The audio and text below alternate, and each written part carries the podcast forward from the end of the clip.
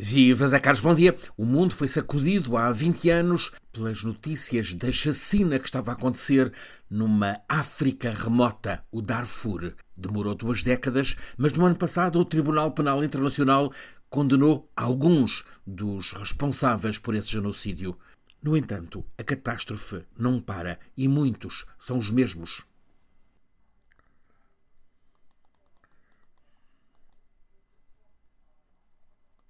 Viva Zé Carlos, bom dia. Há lugares onde os massacres acontecem e podem nem chegar às notícias. Um desses lugares é o Darfur, uma vasta região, tem o tamanho da Península Ibérica. Apesar de predominantemente árida, era, há 20 anos, a terra de uns 10 milhões de pessoas.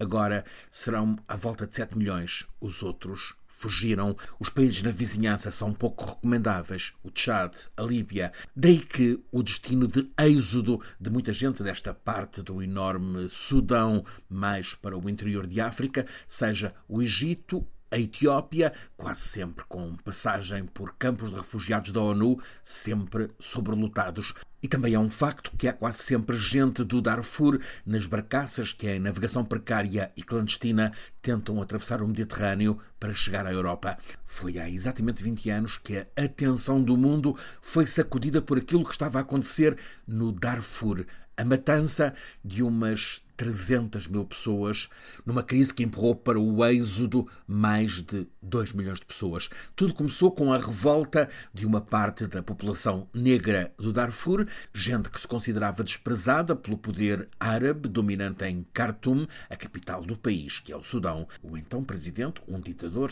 Omar al-Bashir, não gostou de se ver contestado por uma minoria que ele considerava gente inferior. Mandou castigar esses rebeldes.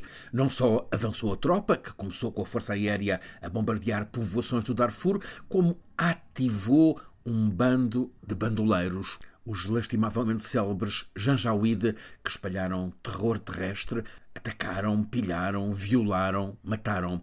Foi o que a lenta Justiça Internacional classificou no ano passado de crime contra a humanidade e genocídio. O ditador al-Bashir foi deposto há quatro anos. Foi então um tempo de esperança de dignidade no Sudão, portanto também no Darfur, com a ONU a apoiar planos de alimentação, de saúde, de educação e proteção da infância. A promessa foi mesmo a de um governo civil com aspiração de democracia, mas toda essa esperança foi fugaz. Apareceram logo outros militares para a tomada do poder e as rivalidades entre os comandos armados precipitaram o Sudão e toda a região em mais violência. Falou-se muito dessa erupção brutal, vai para dois meses, quando entraram em guerra a partir de Khartoum os dois generais mais mandantes no país, foi em 15 de abril, o reacender da guerra, agora entre o exército regular sudanês, comandado pelo presidente, e uma milícia que usa o nome de Força de Intervenção Rápida às ordens do vice-presidente.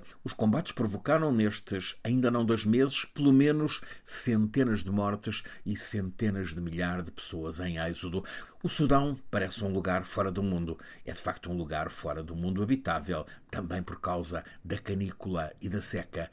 Praticamente não há repórteres no terreno, ainda mais raros os que podem contar o Darfur.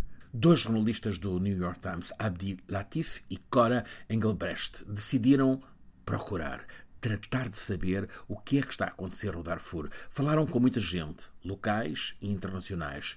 E o relato do que agora há duas semanas aconteceu ao longo de dois dias em El Janina, uma cidade do Darfur, testemunha o inferno que continua. Os bandoleiros chegaram de madrugada. Chegaram a cavalo, a camelo, em motas, em jipes. Entraram na cidade a disparar à queima-roupa sobre casas e sobre tudo o que mexesse.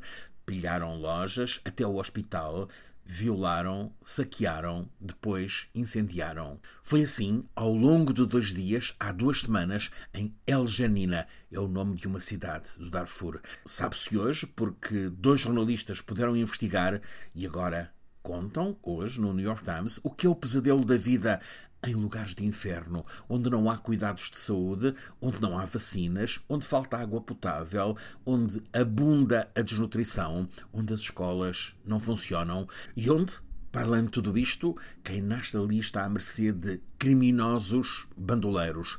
O genocídio condenado pelo TPI foi há 20 anos, mas de facto continua.